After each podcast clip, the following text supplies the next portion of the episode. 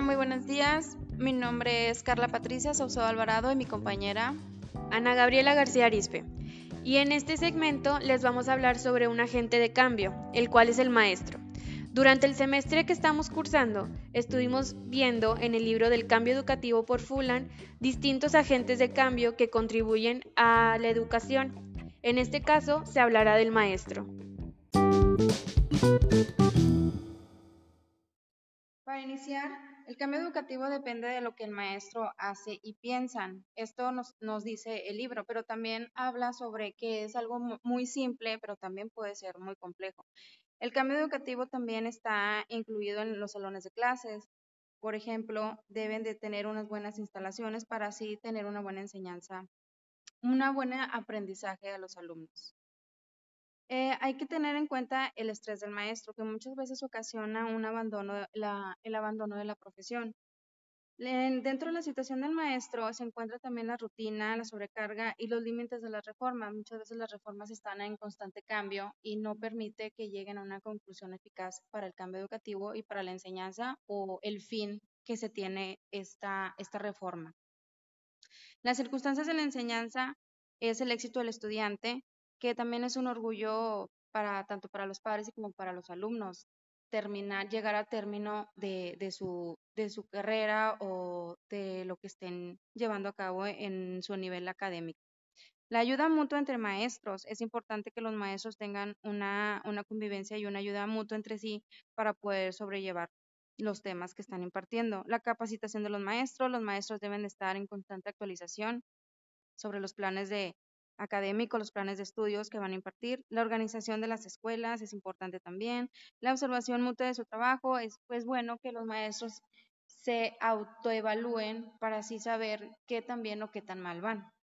La observación informal, la eficacia en la enseñanza y muchas veces también a veces afecta el aislamiento físico, que los maestros están mucho tiempo sometidos a una sobrecarga de trabajo y no tienen la convivencia, como ya lo habíamos comentado, entre sí y pues no ponen sobre la mesa las ideas y, se, les dificulta un poco continuar.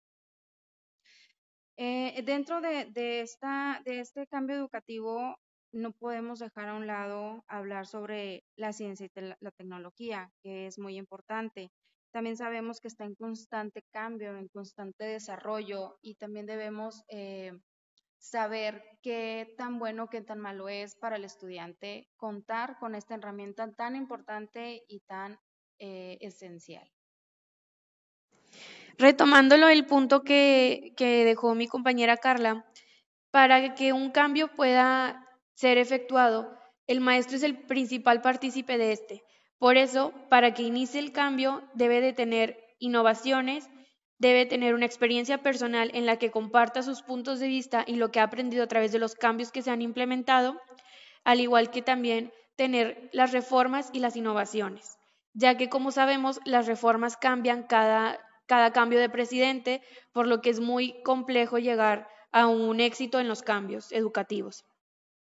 Y como se los había comentado, la pregunta que siempre se hace es, ¿qué hace que el cambio funcione? Esto nos contesta que se necesita un apoyo social, una evolución personal, una ayuda técnica y el apoyo entre maestros. Creo yo que este punto es muy esencial porque siempre se necesita un compañerismo entre los maestros, tener una relación sana, donde se pueda notar los cambios que se quieren lograr. Al igual que este cambio educativo va de parte de todo, lleva muchas ramas, como el apoyo, como la ayuda, como la ayuda técnica, también nos habla sobre una responsabilidad de contribución.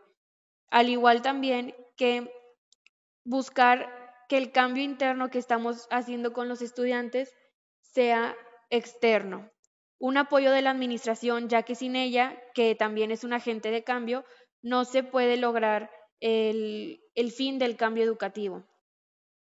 Igual también tener maestros líderes que vayan guiando a los demás maestros para que se pueda lograr y poder ir eh, haciendo ese cambio efectivo. También necesitamos saber que el profesionalismo es una encrucijada, ya que este pues nos habla sobre tener un profesionalismo interactivo, el cual es tener las planeaciones, el, tener un, ser un actor técnico, un actor moral, que nos habla y se divide en los conocimientos, las normas, las enseñanzas transformativas. Cuban describe al maestro como un actor técnico, el cual nos da una imagen tecnócrata y burócrata que concibe a los maestros que dan, como que dan conocimiento y siguen y aplican normas. Y también nos da el actor moral, que es como el maestro ve la enseñanza como una transformación de los estudiantes. Eh, creemos que esta, este actor lo ve más como ir moldeando a tu estudiante, irlo haciendo este, como un arte, como que vaya siendo partícipe y que vaya pues tener esa transformación en, en la vida de tu estudiante.